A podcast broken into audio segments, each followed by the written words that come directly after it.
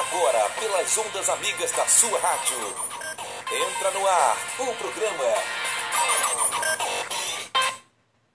Olá, meus queridos ouvintes, sejam todos bem-vindos à tarde informativa. Na tarde desta sexta-feira, tive o privilégio de participar de um projeto interdisciplinar, cujo tema a ser abordado é o impacto da tecnologia na vida das pessoas e do meio ambiente, com as discentes Beatriz Conceição, Carla Bento, Luana Silva e Luciana Rodrigues, alunas do quinto período do curso de Pedagogia da Universidade Federal de Sergipe, professor Alberto Carvalho, do campus de Itabaiana. E neste podcast iremos relatar o que se passou nessa roda de conversa e teremos como representantes do grupo do projeto interdisciplinar Luciana Rodrigues e Beatriz Conceição.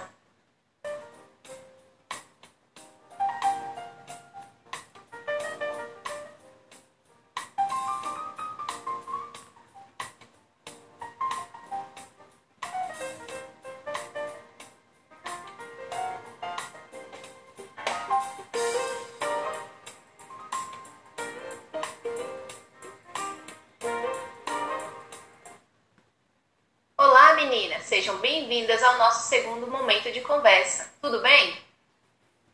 Tudo bem, sim, Josi. Obrigada. É uma honra poder participar desse momento. Tudo bem, sim, Josi. Nós que agradecemos. Prazer é meu. É uma honra receber vocês.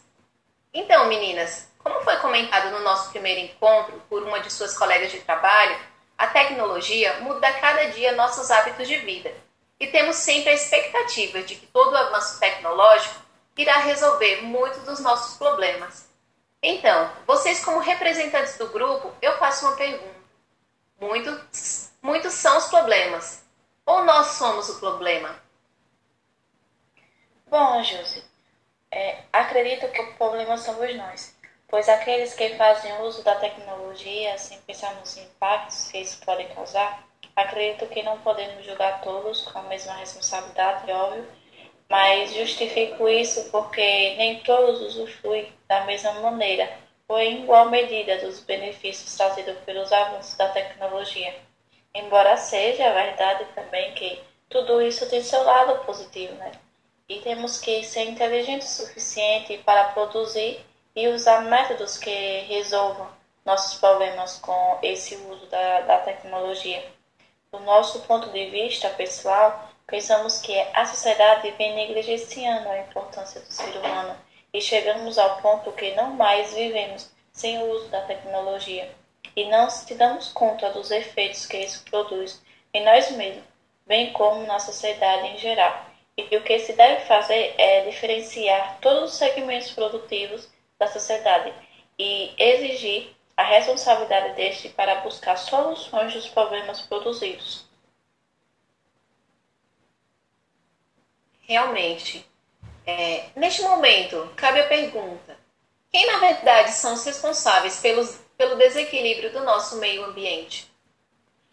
Então, a responsabilidade recai sobre aqueles que, um desordenado conforto, lucro e poder, utilizam recursos da tecnologia, sem analisar se precisa das consequências ecológicas, sociais e humanas. No princípio, as máquinas nasceram para nos libertar dos trabalhos mais pesados e desumanos, bem como para nos dar a rotina do trabalho.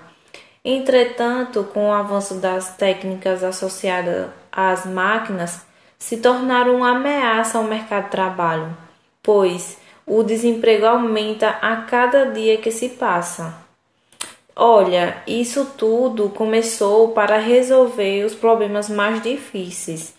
Desde esse momento, a tecnologia foi posta no mais alto pódio e ninguém mais consegue baixá-la de lá.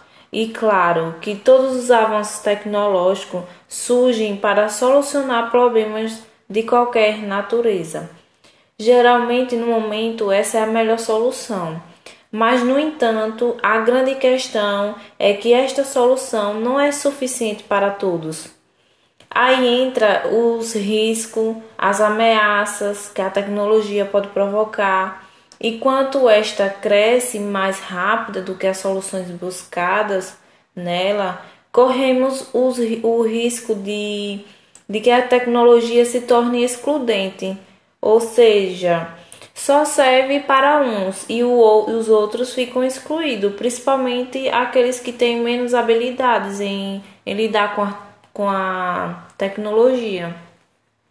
Realmente, de fato, realmente tem muita gente que não sabe mesmo lidar com a tecnologia, né? É, sobre a questão ambiental, está em alta por uma razão simples: necessidade de sobrevivência. Vocês, como futuras pedagogas, vocês acham que esse tema deve ser abordado desde cedo nas escolas de ensino fundamental? É, sim, Josi. É de suma importância, pois quanto mais cedo o tema for abordado com as crianças, maiores são as chances de despertar a consciência pela preservação.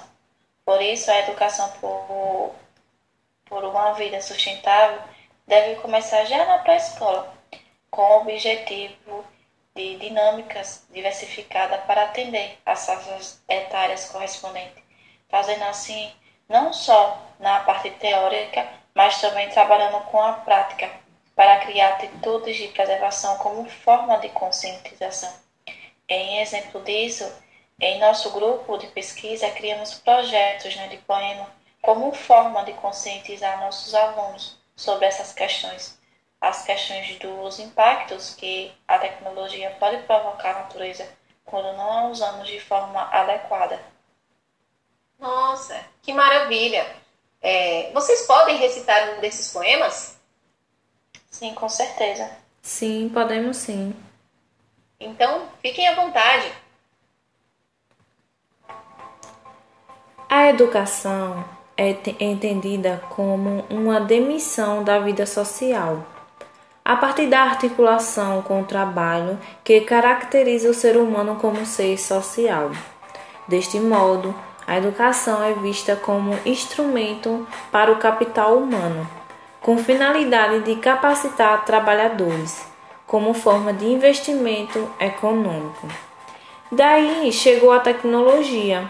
A sociedade então teve que se adequar com a oportunidade de conhecer o mundo, o ser humano teve que melhorar. Mesmo com esse avanço, o homem não se contenta. Para conquistar mais territórios, a natureza ele condena. Daí provoca desmatamento e poluição, fora outras coisas que nem vou entrar em questão. Com isso, a natureza fica tristonha, mesmo assim, ela não fica por baixo não. Manda logo um terremoto para mostrar que aqui ninguém a domina não.